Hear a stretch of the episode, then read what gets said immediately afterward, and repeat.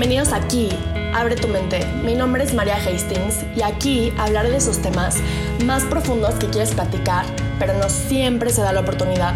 Porque nos abre la conversación, porque no hay suficiente confianza, porque nos da pena, entre mil razones más. Pues aquí sí se abrirá la conversación, sí habrá suficiente confianza y no nos dará pena. Este es espacio para opinar, conocer y crecer sin que nadie juzgue, sin límites. Así que quédate aquí. Hola, mi nombre es María Hastings y te doy la bienvenida a un episodio más de Aquí abre tu mente. Esta es la segunda parte, como pueden leer, de la violación intrafamiliar. La otra sí la corté muy a lo random, pero aquí ya les dejo la segunda parte. Espero que les guste. Y por último, la verdad es que te recomendaría compartir esta entrevista porque creo que ayuda a empoderar a las personas que quizás sufrieron de una violación y no tienen la fuerza para reportarlo o se sienten solos o solas. Entonces, no necesariamente porque yo lo haya hecho, sino porque podrías ayudar a alguien que esté pasando, haya pasado o pueda pasar por esto. Bueno, vamos a empezar. ¿En qué sentidos te ha hecho más fuerte esta experiencia? Mm, creo que esa pregunta todavía no la tengo como muy clara y creo que voy aprendiendo día a día, pero creo que me ha enseñado de que realmente tienes que tener un círculo de confianza, digamos, y me ha hecho más fuerte en el sentido en el que yo si hoy me hubieran dicho vas a pasar por esto y o sea si alguien no sé a los 10 años me hubiera dicho vas a pasar por esto durante 5 años yo creo que no hubiera imaginado siquiera que hubiera salido viva o sea te digo en la depresión en la que estuve wow. todo el tiempo quería morirme morirme morirme y el hoy verme a mis 20 años estudiando una carrera, teniendo una relación estable, digo como, wow, de verdad soy mucho más fuerte de lo que hubiera imaginado, ¿sabes? O sea, siento que fue una prueba muy fuerte que me puso el universo, lo que tú quieras llamarle, pero nunca me hubiera imaginado que yo hubiera podido salir de, de eso si no lo hubiera vivido. Wow. sí, la verdad es que es impresionante lo fuerte que eres. Igual ahorita el hecho de contarlo y ahorita así para ayudar a otras personas que estén pasando por esto, demuestra cómo has salido, cómo has crecido dentro de lo, de, lo, no sé cómo llamarle, me explico, dentro de, de lo que tuviste que vivir. Sí, y de hecho es algo que a ver, no, le, no lo quiero romantizar porque obviamente no es como que diga, ay, lo agradezco un buen, fue lo mejor que me pudo haber pasado. no, o sea, a ver, fue algo muy fuerte, es algo con lo que tengo que lidiar día a día. Pero quieras o no, hoy soy muy feliz con quien soy, hoy me siento muy fuerte, hoy me siento muy capaz. Y sé que probablemente si no hubiera vivido eso, no sería quién soy ahorita, ¿sabes? Creo que, por ejemplo, en, en el siempre intentar como apoyar a las personas, el estudiar la carrera que estoy estudiando, como que eso me fue llevando por ese camino y es esa parte pequeñita que sí agradezco. Claro, sí, sí entiendo. Es importante que menciones no romantizarlo tampoco, porque el hecho de que agradezcas lo fuerte que eres hoy no significa que lo quisieras vivir para ser fuerte, claro ¿sabes?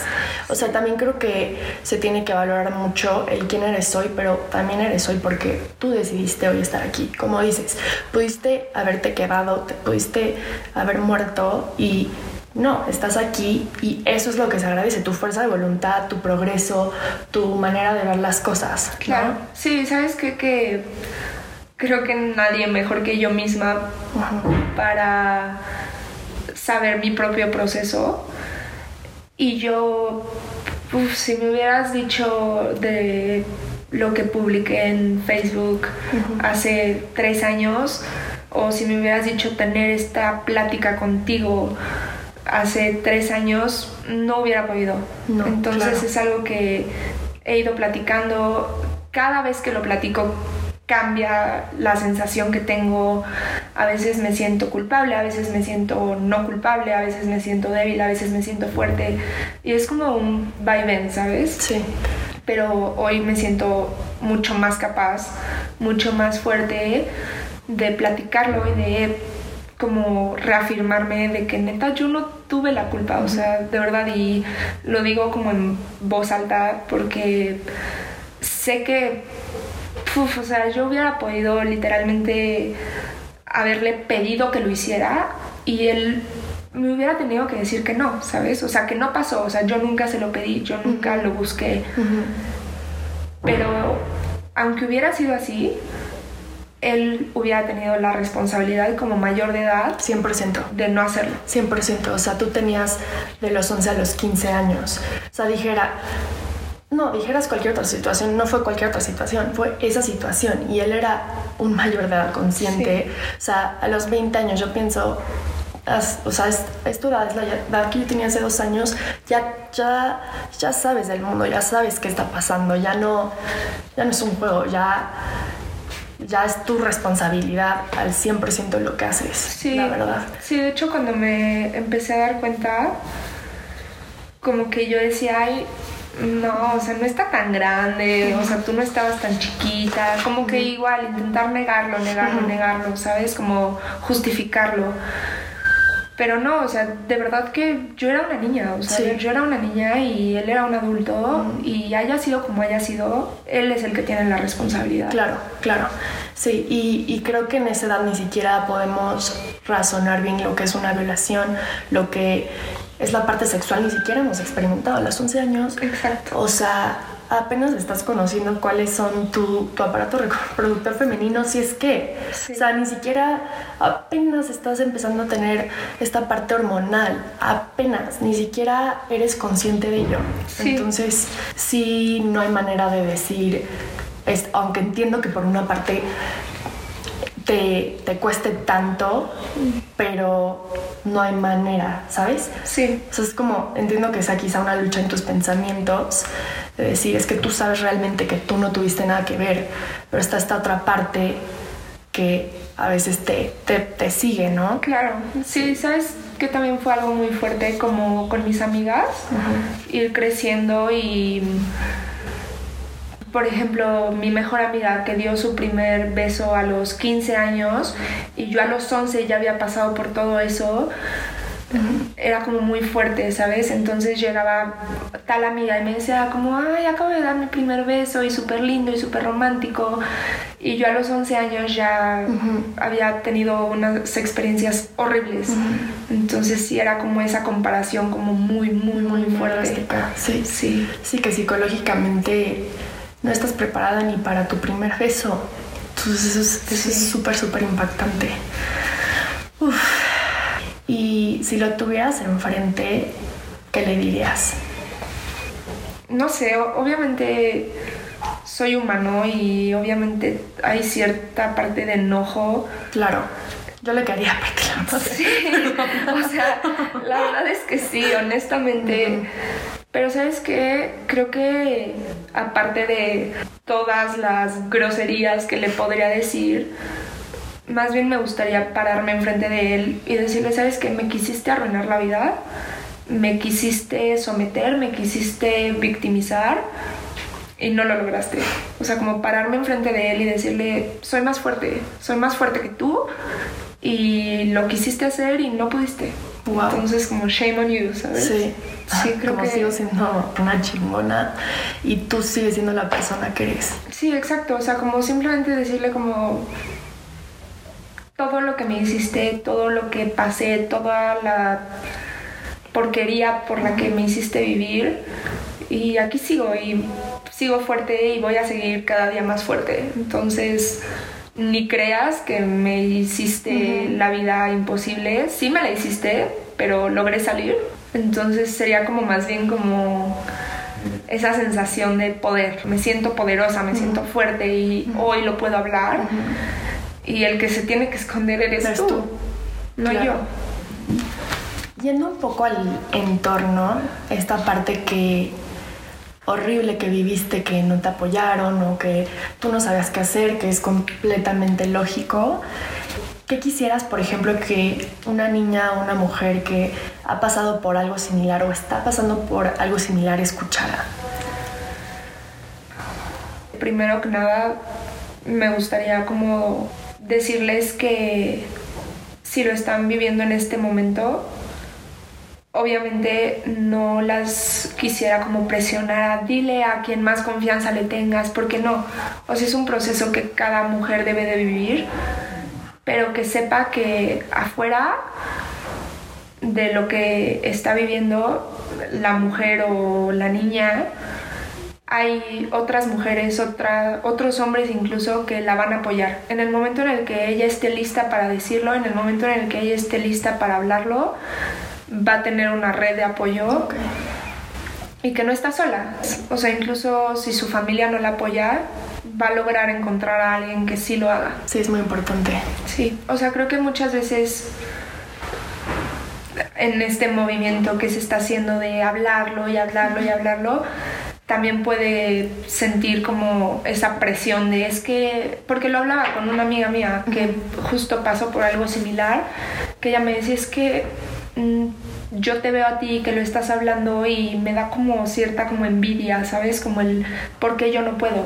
Y yo le dije como es que no, o sea, no lo veas así, no es que yo haya sido mejor que tú o yo esté haciendo las cosas mejor que tú. Yo he tenido un proceso durante nueve años y hay gente que nunca lo habla y es su proceso, ¿sabes? Y creo que tenemos que respetar el proceso de cada quien pero sí enfatizar como en el que hay una red de apoyo que siempre va a estar. Y por ejemplo, siendo un externo, ¿cómo estar presente de lo que, lo que podría llegar a estar pasando? Pues mira, yo creo que en mi caso, porque te digo, creo que cada caso es diferente, señales de alerta, pues desde chiquita, desde que empezó a pasar eso, como que yo me hipersexualicé, ¿sabes? O sea, quería ser a mis 11, 12 años, estar bailando como una adulta, estar experimentando como una adulta. Y creo que esa es como una señal de alerta muy cañona. De hecho, a mí me corrieron de una escuela porque utilizaba la falda súper corta y como seduciendo y como este tipo de cosas que creo que, mm, no sé, como que se puede como... Pues no sé, siento que si pones atención en eso, dices, ¿por qué una niña de 12 años está haciendo ese tipo de cosas, no? Sí, claro. Otra cosa, por ejemplo, creo que cuando me hacía como las autolesiones, siempre traía una muñequera o siempre traía de que las mangas amar, o sea, tomando las mangas con mis manos para que no se me levantaran. Entonces eso era como una señal de alerta que a lo mejor lo puedes ver y no te llama la atención, pero si pones atención puede ser algo. ¿Y crees que esta parte de que te sobresexualizaste es porque no hacía clic en tu cabeza lo que estuviera pasando, entonces tú decías, es que yo tengo que llenar ese papel. Sí, sí, justo, yo creo que sí, fue así exactamente. Yo veía como los juegos que jugaban mis amigas todavía, no sé, con los neonatos, ¿no? Estos peluches. Y yo ya estaba jugando de que ir al antro a los 11 años y jugaba de que a ligarme a mis compañeritos y cosas así, justamente porque yo decía, es normal, porque para mí era normal. Entonces creo que eso es como una señal de alerta muy, importante. importante. ¿Y cómo crees que si tienes alguna sospecha sería la mejor manera de acercarte, de acercarse a la víctima, por así decir? O sea, ¿cómo te habría gustado que, que se habrían acercado a ti? O si lo habrías contado también, o sea, más. Pues mira, o sea, igual si alguna persona se hubiera dado cuenta, antes de que yo lo dijera. O sea, y ahorita contesto como el Sí, sí, ya sí, que pasó, como me hubiera gustado. Creo que si alguna persona se hubiera dado cuenta, siento que no puedes llegar a decirle como de, oye, sí, sospecho que te está pasando esto, ¿es cierto o no?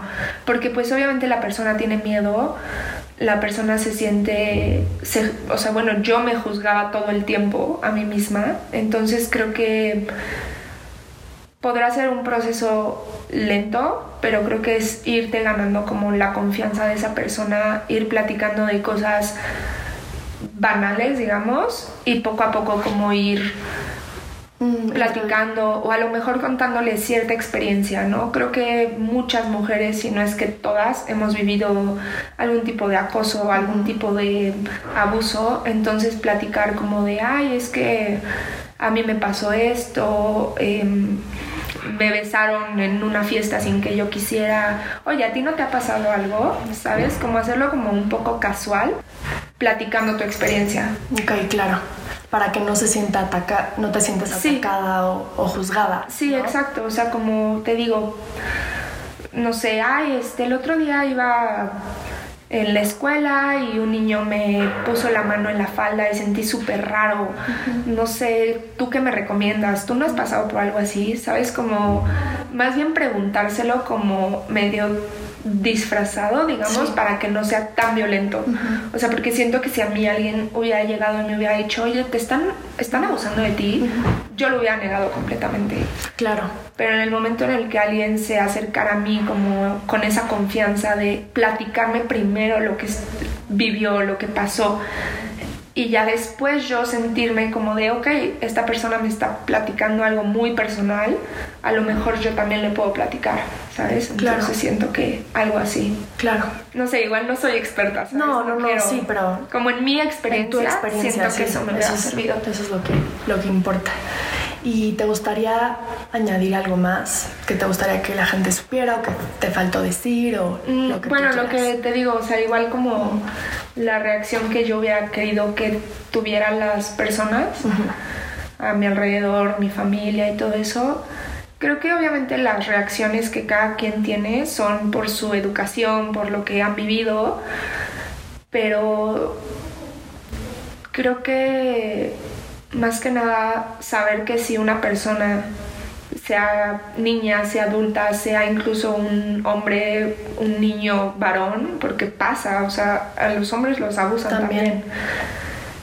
Saber que nadie se inventaría eso, ¿sabes? O sea, nadie es como que despierta y dice, ay, estoy aburrida, voy a inventar que abusaron de mí.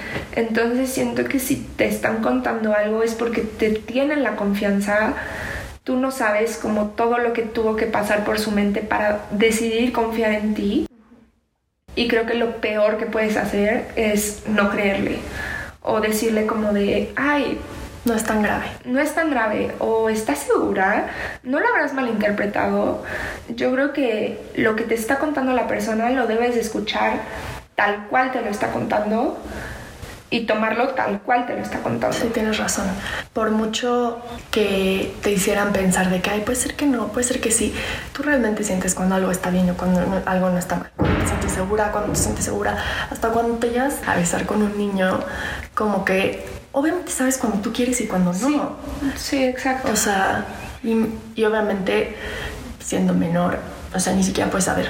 Sí, de hecho, y te digo, nunca sabes como tus comentarios, o sea, los comentarios que puede, podemos llegar a hacer, cómo puedan afectar a una persona.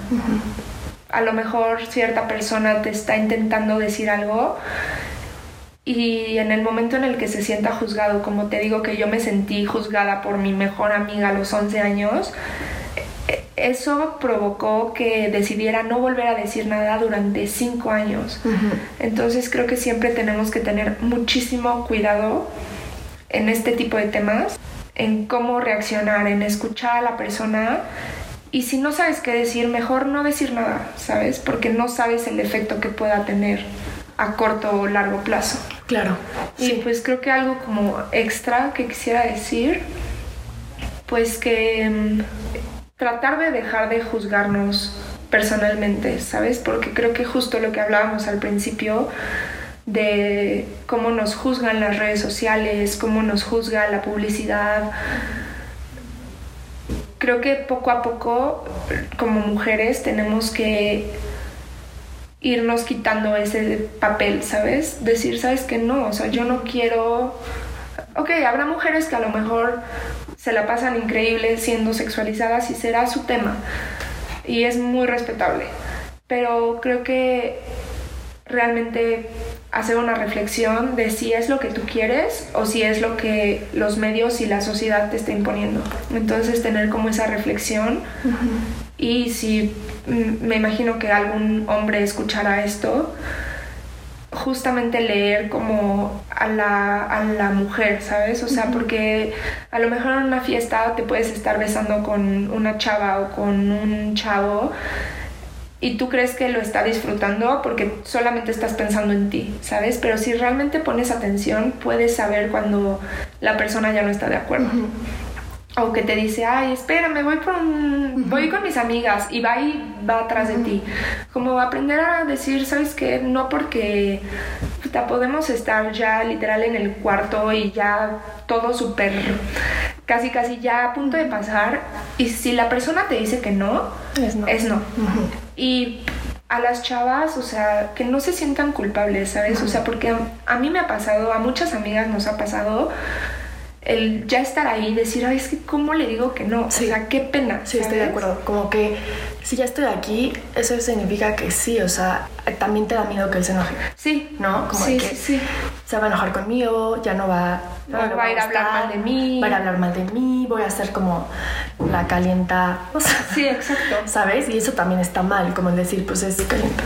La verdad, yo digo como puedes querer y después ya no querer. O sea, cualquier actividad sexual no es cualquier cosa. Es tu cuerpo, es lo que tú sientes, es quién eres, es tu intimidad, es, es parte de tu libertad, ¿no? Sí, exacto. Y que te llegan a querer o que te lleguen a quitar eso es, es inhumano. O sea, no. a veces que ni siquiera me llegan palabras a la cabeza porque no es indescribible. Sí. La verdad. Sí, sí, creo que justo eso de que hablen mal de ti o que se hagan chismes, porque, a ver, muchos casos que yo he escuchado de personas cercanas es como de, no, es que no hicimos nada, sí estábamos en el cuarto, pero yo dije que no y él se puso en su plan y fue a inventar que sí pasó. Y creo que es duro, obviamente es duro que la gente invente que tuvo acercamiento sexual contigo cuando no pasó, pero creo que en lo personal yo preferiría que lo inventaran a yo haberlo hecho sin, sin el disfrutarlo, ¿sabes? como el sentirme presionada. Entonces, como saber decir que no.